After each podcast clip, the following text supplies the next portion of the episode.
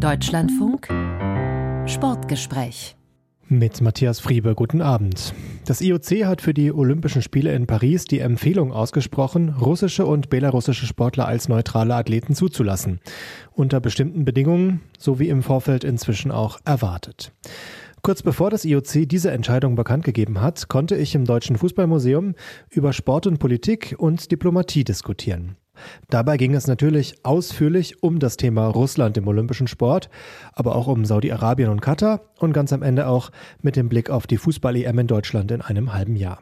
Mit dabei bei dieser Diskussion ist der Leiter der Münchner Sicherheitskonferenz, Botschafter Christoph Heusgen, Thomas Kunitzko, der Präsident des Weltkanuverbands und die frühere Turnerin Kim Bui, die in die IOC-Athletenkommission gewählt werden möchte nächstes Jahr. Sie sagt zum Thema neutrale russische Athleten, ja, also meine persönliche Meinung ist, dass ich jetzt auch nicht sagen würde, per se, wenn jemand einen russischen Pass hat, dass er davon ausgeschlossen wird, weil wir sind alle dazu da und wollen den Sport machen. Wir wollen unsere Sportart ausüben. Olympische Spiele sind das größte Ziel für einen jeden Sportler, einer jeden Sportlerin, die auf Weltniveau trainieren und Wettkämpfe bestreiten.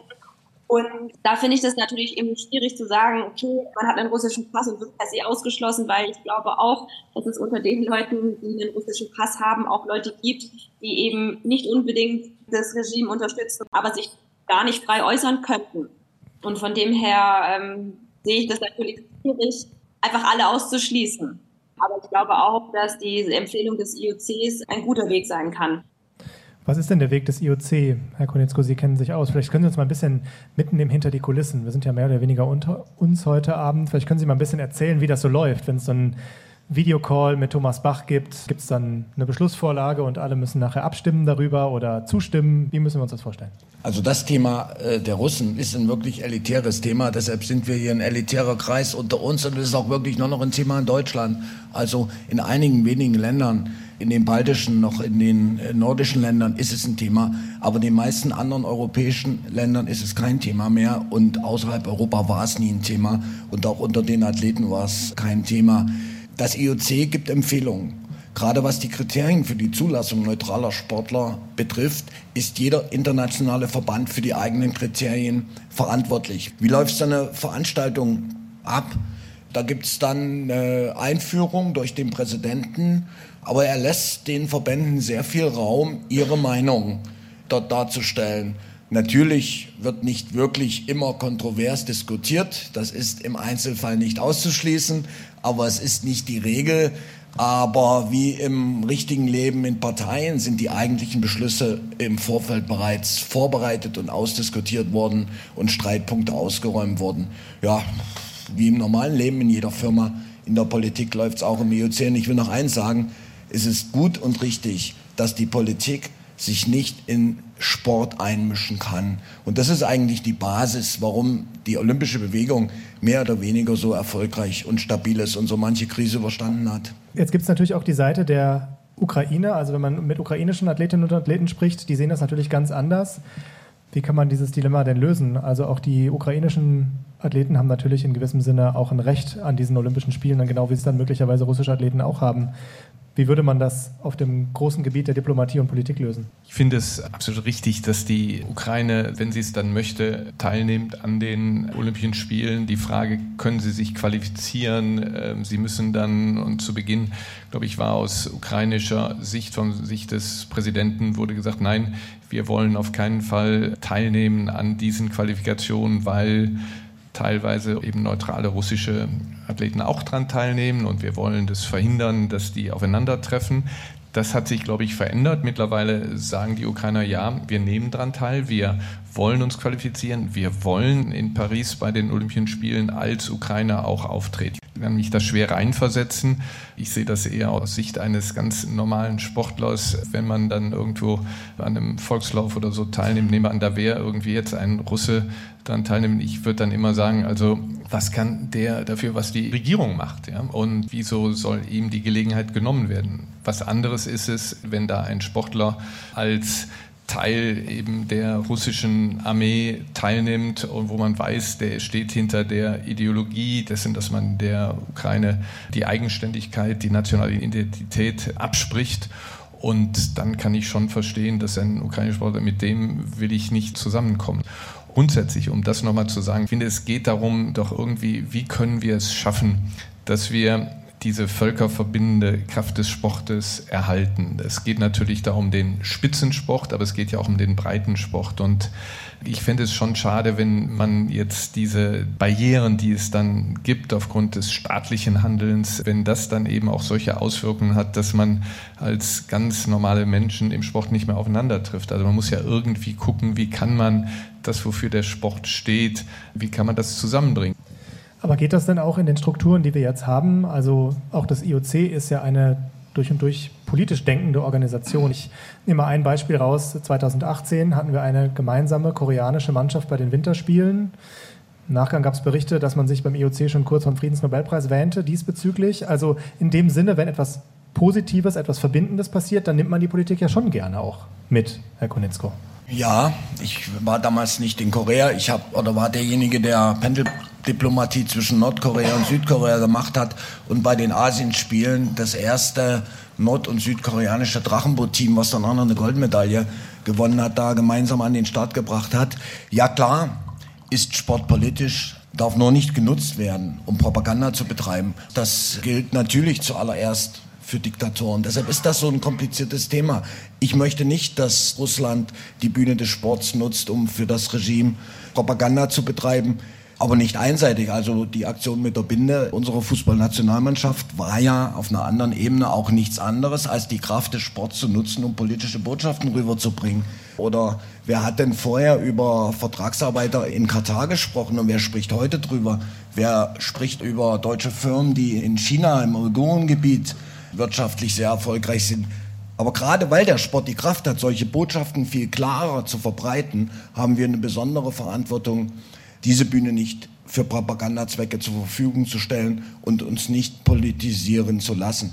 Wenn nur neutrale Athleten aus Russland antreten, dann sind das in der Öffentlichkeit ja quasi russische Athleten. Wie verhindert man, dass es dann trotzdem passiert, Propaganda auf die Bühne zu bringen? Ja, ich denke, das kann gelingen. Es wird ein schmaler Grad sein. Also wir haben Regeln, die wir beschlossen haben, durch die jeder neutrale Athlet erstmal durch muss. Der muss unterschreiben, dass er keine Propaganda betrieben hat für den Krieg, öffentlich, privat, wo auch immer. Äh, Kann er das überhaupt unterschreiben? Das muss er. Also das ist eine Voraussetzung. Was nicht geht, unsere Innenministerin hat am Wochenende gesagt, er kriegt nur dann ein deutsches Visum, wenn er sich öffentlich gegen den Krieg ausspricht. Das können wir nicht einfordern. Wir wissen alle, wie es in Russland zugeht, wenn jemand gezwungen wird, um Sport zu treiben, gegen seine Regierung eine Erklärung abzugeben, der kommt zurück und wird inhaftiert. Und das können und wollen wir nicht als Sport. Er darf aber keine aktive Propaganda für den Krieg gemacht haben. Er darf nicht beim Armeesportclub irgendwelche Bezüge bekommen haben, was schon die Anzahl der Sportler reduziert. Man sagt ja ungefähr 80, 90 Prozent haben irgendwelche Militär. Ja, ja, das in manchen Sportarten ist es so, aber wir sind sehr regional aufgestellt in Russland. Die Kanuten, also da gibt es in jeder Region einen Verein und einen Leistungsstützpunkt, die nicht unbedingt an die Armee angegliedert sind. So, der unterschreibt das. Und dann gibt es unsere ukrainischen Freunde, die eine eigene Abteilung haben, die all das genau verfolgen, was in Social Media gepostet wird und welche Statements von russischen Sportlern abgegeben werden. Und die werden uns genau informieren, wenn der Sportler A gegen das, was er unterschrieben hat, verstoßen hat. Und dann gibt es ein unabhängiges Panel, da sitzt auch ein Deutscher mit drin und die bewerten das dann und die schließen den aus oder nicht. So, damit stellen wir erstmal sicher, dass wir keinen haben, der den Krieg unterstützt oder Propaganda gemacht hat. Und dann keine Flagge, kein Zeichen. Die sind auch sehr zurückhaltend. Also die Russen in Russland reagieren anders wie die Russen im Ausland, die an einem internationalen Sportwettkampf teilnehmen, weil die genau merken, dass eine Mehrzahl der anderen Sportler ein komplett anderes Meinungsbild haben. Kim Bui, wie ist das aus der Sicht einer Sportlerin, wenn man diese ganzen Vorleistungen erstmal treffen muss, Dokumente unterschreiben muss, wenn die Social-Media-Profile gecheckt werden? Und wie sehen Sie das als professionelle Athletin? Glaube, dass es auf jeden Fall schon mal eine sehr gute Hürde ist, das alles zu erfüllen, das auch noch zu machen. Aber ich sehe tatsächlich als ehemalige Sportlerin noch einen großen Punkt, der sehr fraglich ist, und zwar das Thema des Doping, beziehungsweise der Dopingkontrollen, weil einfach über die letzten Jahre nicht solche Dopingkontrollen stattfinden können, wie es vielleicht auch gefordert wird das ist vielleicht noch ein ganz großer Punkt, weil zum Beispiel wir in Deutschland, wir werden Dopingkontrollen unterzogen, unangekündigt. Und das ist einfach in den letzten Jahren, glaube ich, nicht in dem Umfang passiert oder konnte auch nicht so vollzogen werden, wie es vielleicht auch erforderlich ist. Ich glaube, das ist noch ein ganz großer Punkt, wo ich weiß, auch von einigen Sportlern ähm, aus Deutschland, die das eben sehen, da ähm, russische Sportler und belarussische Sportler wieder gut schlafen. Herr Konitzko, als das IOC angefangen hat zu überlegen, möglicherweise einen Weg als neutrale Athleten wieder zu ebnen, der ja nach dem Kriegsbeginn erstmal ausgeschlossen war, gab es eine Resolution, die werden Sie kennen, vom EU-Parlament.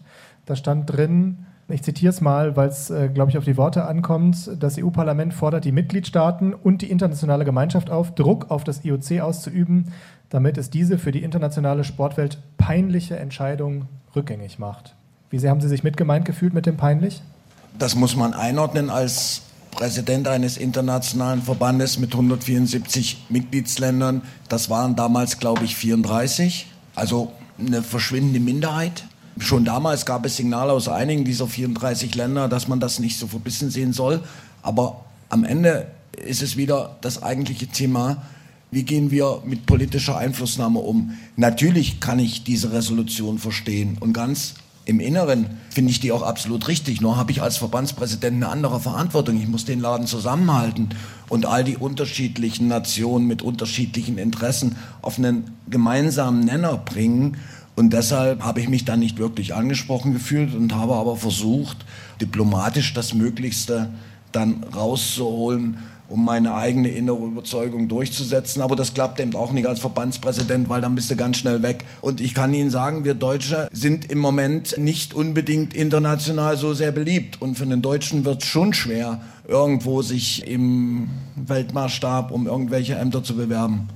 Natürlich das Europäische Parlament, da sind Staaten zusammen, die gleich ausgerichtet sind und die auch heftige Sanktionen verabschiedet ähm, und so weiter. Obwohl auch da gibt es so ein Land wie Ungarn, was innerhalb der Europäischen Union dann auch irgendwo ausschert. Das andere ist, wie gesagt, die internationale Bühne. Und da halte ich es schon für wichtig, dass man sein Augenmerk darauf richtet, also für den internationalen Sport, da gibt es also natürlich Regionalparlamente, die das und das fordern, aber für das Internationale Olympische Komitee ist ja die Weltbühne der Maßstab. Und da haben wir noch gar nicht drüber gesprochen, aber die Olympischen Spiele, die olympische Bewegung ist ja auch ein äh, Thema in der Generalversammlung der Vereinten Nationen. Da ist gerade jetzt vor wenigen Wochen wieder verabschiedet worden eine Resolution zu einem äh, Olympic Truce, zu einem Waffenstillstand während der Olympischen ähm, Spiele. Das ist ja auch mit einer der Gründe, warum Russland jetzt auch so im Weltmaßstab schwere Konsequenzen zu tragen hat. Also es gibt 70 bewaffnete Konflikte derzeit weltweit. Dieser eine Konflikt dramatisch, ähm, aber es gibt auch andere, wo solche Konsequenzen haben. Das hat auch damit zu tun, tun, dass Russland diesen Resolution der Generalversammlung zugestimmt hat des Olympischen Friedens und den verletzt hat. Die Russen haben während der Geltung dieses von den Vereinten Nationen verabschiedeten Waffenstillstands hat es die Ukraine überfallen. Wenn ich es richtig sehe, war jetzt bei der aktuellen Abstimmung für den Olympischen Waffenstillstand in Paris haben, glaube ich, Russland und Syrien sich enthalten. Würden Sie aber aus Ihrer Erfahrung sagen, Sie waren ja viele Jahre in New York dabei, das ist mehr als, ich sag's mal, Folklore, dieser Olympic Truce? Das haben wir doch gesehen, indem diese Verletzung durch Russland ist ja dann auch thematisiert worden und das hat ja auch dazu geführt, dass Russland sehr viel Kritik bekommen hat. Natürlich sind Resolutionen der Generalversammlung nicht rechtlich verbindlich. Aber dass das Thema auf der Weltbühne besprochen wird, das zeigt ja nochmal, wie viel Wert da auch da auf Weltbühne darauf gelegt werden, dass diese Olympischen Spiele stattfinden, dass da gewisse Kriterien angelegt werden. Und äh, sollte man das denn aufhören? Sollte man einfach aufgeben und sagen, okay, wir vergessen das, diese ganze olympische Bewegung, die so viel Begeisterung auch hervorbringt, wo es ja auch die Möglichkeiten gibt, dass Sportler zusammenkommen, dass auch darüber hinaus also die Menschen weltweit irgendwie auch so ein Thema vereint, dass das auf der Ebene der Vereinten Nationen noch hochgehalten wird, halte ich für sehr, sehr wichtig. Im Gegenteil, das ist keine Folklore, das ist das Bemühen, irgendwie durch Instrumente wie den Sport diese katastrophale Lage, in der wir in vielen Bereichen der Welt derzeit sind, dass man da irgendwas entgegensetzt. Und da ist der Sport etwas, was so ein bisschen auch die Welt noch versucht zusammenzuhalten. Wir haben in einem Podcast der Bundesregierung vor einiger Zeit erzählt, es bietet sich auch bei so politischen Gipfeln oder so an, die ersten fünf Minuten über Fußball zu reden. Welchen Effekt hat das? Ich war ja lange Zeit außenpolitischer Berater der Bundeskanzlerin und war ich dann immer montags morgens eine Runde installiert. Das war seitdem wir mal die Präsidentschaft der Europäischen Union hatten, habe ich jeden Montagmorgen dann mit meinem französischen, spanischen, italienischen äh, Kollegen mit der Europäischen Union und wen habe ich vergessen, polnischen noch seinerzeit. Dann bin ich die Agenda durchgegangen, wo stehen wir bei verschiedenen Themen und dann haben wir immer am Montagmorgen erstmal gesprochen, wie hat Juventus Turin, wie hat Atletico Madrid, wie hat der Verein, den ich hier nicht erwähnen darf, gespielt, wie hat und so weiter. Und wir sind dann reingegangen in das Thema, wo wir dann harte Themen besprochen haben. Wie machen wir das mit Sanktionen gegenüber Russland? Wie gehen wir mit dem Iran um und sowas? Und dieses verbindet, das ist was. Oder Angela Merkel war ja oder ist großer Fußballfan und ähm, ich weiß noch 2000 12, da war der G7-Gipfel auf Camp David, genau an dem Samstag, als das, das ist jetzt ein ganz trauriges Thema, das Finale daheim stattfand. Bayern ähm, gegen Chelsea, für alle, die sich nicht mehr erinnern. Ähm, und es gibt so. ein ganz berühmtes Foto, glaube ich, ne? da sind sie genau. auch zu sehen drauf. Ja, genau. Und da wurde eben, dann wurde auch Obama, der wollte sagen, wollt ihr jetzt hier Fußball gucken oder wollt ihr G7-Gipfel machen? Die Kanzlerin sagt, nee, nee, wir wollen Fußball gucken. Ne? Und dann haben dann Cameron sie Fußball geguckt und da wird heute auch noch drüber untereinander und so. Das ist schon, dieser Sport hat was, ja, wo sie die Leute zusammenbringen. So, ist es nicht sogar auch so, ähm, das haben Sie manchmal in diesem Podcast auch erzählt, dass Sie der Kanzlerin der SMS geschrieben haben, hier geht es in die Verlängerung, hier wird ein Elfmeter verschossen, Sie müssen jetzt mal rauskommen. Ja, genau.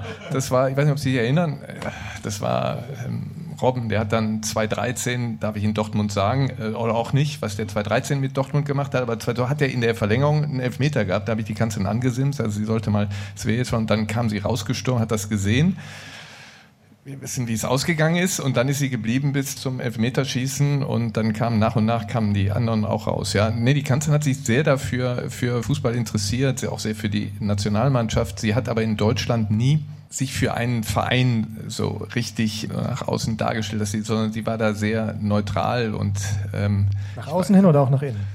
Ja, die war, ähm, war schon, also sagen wir so, sie hat sich schon interessiert, wenn ich ihr sagte, wie Bayern München gespielt hat, aber sie hat schon, ähm, sie war sehr neutral. Ich weiß nicht, wie mal der Bundespräsident Gauck und die waren bei einem Finale in Berlin, Dortmund Bayern und da hat Dortmund irgendwie, kann das sein? Dortmund hat gewonnen. Auf jeden Fall, Gauke hat sich unglaublich gefreut und so weiter. Und die äh, Kanzler sagte, das kannst du nicht, man muss doch neutral bleiben. Nein, hat sich gefreut. Aber das waren die Dortmunder wohl ähm, sich, sich drüber gefreut. Nein, aber allein darüber zu sprechen, wie wir jetzt darüber sprechen, ne, das verbindet, ja. Und da kann man eben auch mit anderen Staatsmännern genauso sprechen, wie, wie sie oder wie andere Leute dann in der Kneipe irgendwie darüber spricht. Das ist was Verbindendes und das ist so wichtig, dass man das erhält. Gäbe es nicht diese Kraft des Sports alleine durch Wettkampf, durch Fair Play, durch das sich gegeneinander messen, durch das gemeinsame Sporttreiben, auch ohne dass da so eine Organisation drüber steht?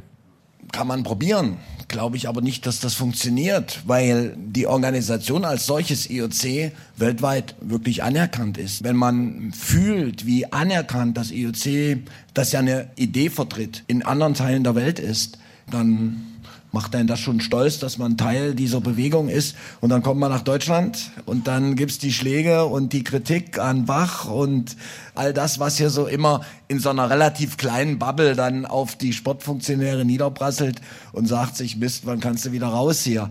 Das IOC als Organisation ist genau die richtige. Ob die Leute, die im Moment dort Verantwortung tragen, die richtigen sind, kann ich auch nicht beurteilen. Ich bin mit denen sehr zufrieden und ich glaube, die machen alle einen wunderbaren Job.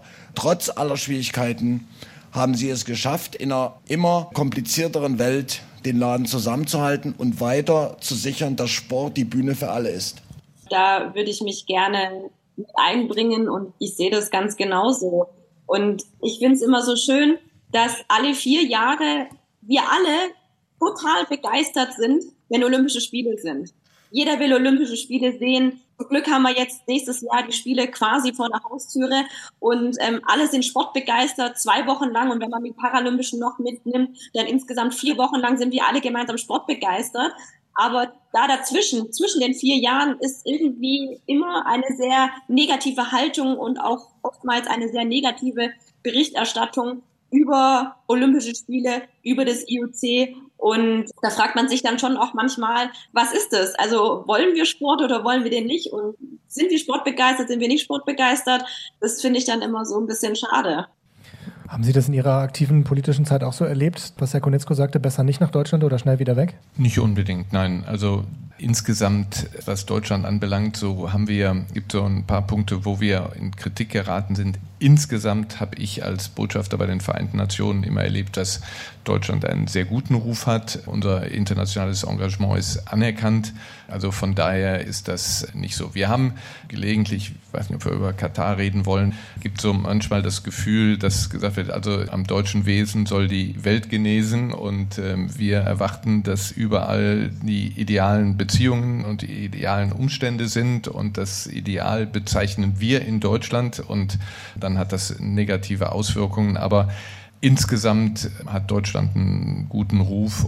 Wenn Sie Katar ansprechen, da hat man vor einem Jahr, Bernd Neuendorf in ähnlicher Runde hier im Fußballmuseum auch gesagt, dass es zu spät ist, jetzt über einen Boykott oder irgendwas zu reden. Das hätte man machen müssen 2010, als die WM vergeben wurde. Jetzt sind wir genau an dem Punkt, dass in elf Jahren eine WM in Saudi-Arabien wahrscheinlich ansteht. Jetzt wären wir genau wieder an diesem Punkt von vor 2010 im Äquivalent. Ist das jetzt nochmal ein Punkt, wo man jetzt auch nochmal die Stimme erhebt und nochmal sagt, Menschenrechte sind auch ein Thema im Fußball? Ich glaube, die Zeit politischer Boykotts ist vorbei. Das war zu einer Zeit, als Sport sich politisieren ließ. Er ist jetzt in einer neutraleren Position, was nicht heißt, dass man die schwierigen Themen nicht ansprechen soll und natürlich bei einer Vergabe berücksichtigen soll. Aber auch mein Kollege Infantino ist kein Alleinherrscher, auch wenn es manchmal so dargestellt wird. Er möge seine Ecken und Kanten haben, will ich jetzt gar nicht so sehr ins Detail gehen, aber hinter ihm steht eine Philosophie, eine Strategie des Fußball-Weltverbandes, die darauf gerichtet ist, Fußball stark und global zu erhalten. Und deshalb. Und profitabel zu halten. Es geht doch nur ums Geld. Sport ist ein Business. Aber mit dem Unterschied, außer im Fußball, dass wir nicht für uns versuchen, Gelder zu erwirtschaften, sondern dass wir möglichst viel Geld versuchen zu erwirtschaften, um den Sport global besser zu machen. 2018 bei der Fußball-WM gibt es dieses relativ bekannte Bild vom Eröffnungsspiel. Da sitzt Gianni Infantino, der FIFA-Präsident, in der Mitte von Wladimir Putin und dem saudischen Kronprinzen. Man hat das Gefühl, auch wenn es so ein paar Reaktionen auf die fünf russischen Tore bei dem Eröffnungsspiel gab, da redet man auch über andere Dinge auf der Ehrentribüne als über den nächsten Freistoß und den vorletzten Einwurf. Herr Reusken, was ist Ihre Einschätzung? Ich weiß, Sie können sich vorstellen, was auf solchen Tribünen besprochen wird.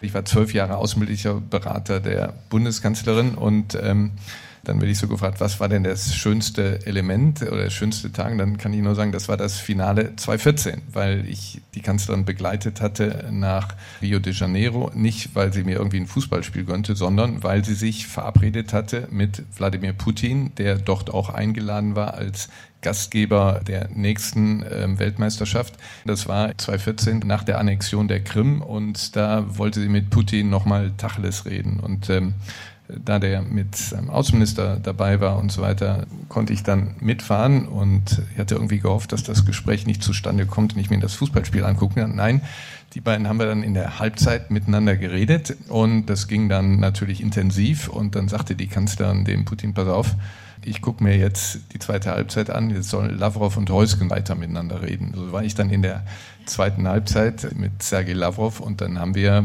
also über Krim, was da ist und wie das weitergeht, besprochen. Und Gott sei Dank hat das Gespräch aber zeitig genug aufgehört, sodass ich das Götze-Tor gesehen habe. Und ähm, das war, wie gesagt, ein tolles. Nur nochmal zurück.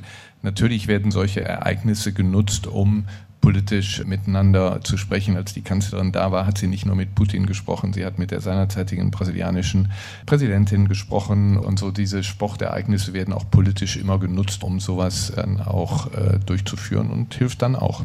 Ein Wort, was dann immer fällt von Menschenrechtsorganisationen, beispielsweise bei solchen Weltmeisterschaften, Olympischen Spielen, ist das Wort Sportswashing, dass also politische Regime durch die Bilder, die der Sport schreibt, durch die Hochglanzbilder, die produziert werden, versucht, ein besseres Licht auf sich zu werfen. Ist das ein Thema, das haben wir in Katar besprochen, das haben wir in Russland besprochen? Ist das was, was wir nächstes Jahr auch in Deutschland besprechen müssen? Das ist zwar eine westliche Demokratie, aber vielleicht will man diese Bilder auch nutzen für eine größere Erzählung? Was nur legitim ist für jedes Land, was Sportveranstaltungen ausrichtet. Wir müssen als Verbände sehr vorsichtig sein, dass wir möglichst alles tun, um das tatsächliche Sportwashing zu verhindern, nämlich dass Diktatoren Sportveranstaltungen nutzen, um ihr Regime in einem besseren Licht erscheinen zu lassen. Was immer auch ein Balanceakt ist, weil natürlich die äh, momentanen Kandidaten, die arabischen Staaten, China, nichts umsonst machen alles mit einem Zweck verbinden, der auch ein politischer ist. Und auch hier ist es wieder ein Balanceakt zu sagen, okay, wir gehen entweder dorthin unter folgenden Bedingungen oder wir gehen nicht dorthin. Manchmal äh, gewinnen wir und manchmal merken wir dann, dass wir doch missbraucht werden als Sport. Aber grundsätzlich versuchen wir dieser Problematik im Moment aus dem Weg zu gehen. Herr Heusken, was heißt das denn eigentlich für die anstehende Fußball-Europameisterschaft in Deutschland, wie dieses Land sich dann auch präsentieren soll, wird, gerade in diesem Zusammenspiel, was wir den ganzen Abend diskutiert haben? Also ich glaube, viele von uns hier, gerade wenn man hier nochmal durch das wunderbare Museum geht und dann sich daran erinnert, wie 2006 das Sommermärchen in Deutschland war, irgendwie erhofft man sich, dass wir bei der Europameisterschaft sowas Ähnliches erleben. Nur gibt die Nationalmannschaft gerade nicht besonders viel Hoffnung, aber das war vor 2006 ja auch nicht so. Und da sind wir auch vorher doch, sind wir nicht vorher mal bei Europameisterschaft irgendwie in der Vorrunde oder irgendwo ausgeschieden 2004, und so. Ne? Ich glaube, wir sollten versuchen, wieder so eine Stimmung hinzubekommen, wie wir sie 2006 hatten. Wir haben so viele Krisen, wir hatten Covid, wir haben ja die Kriege. Irgendwie hat man das Gefühl, wir sind alle so ein bisschen depressiv und es wäre doch wunderbar, wenn wir in Deutschland das hinbekommen könnten, so eine Aufbruchsstimmung nochmal, dass wir sagen, die Europa, wir freuen uns darauf, wir, wir machen dann wieder Public Square, wo wir dann in der Öffentlichkeit das machen. Wir haben doch jetzt gesehen, ich habe diese U17 von Anfang an verfolgt und wenn Sie mal schauen, wo die Spieler herkommen, die das spielen und die waren ja nicht unbedingt Favoriten, wie die als Underdogs aber zusammenhalten mit diesem Team Spirit, sehen wir ja auch, gucken Sie sich mal hier 54 an, totale Außenseiter, die haben das gewonnen. Also wenn wir irgendwie das schaffen, diesen Geist der, der U17, diesen Geist von 2006 hier auf unser Land zu übertragen, das ist so mein Traum.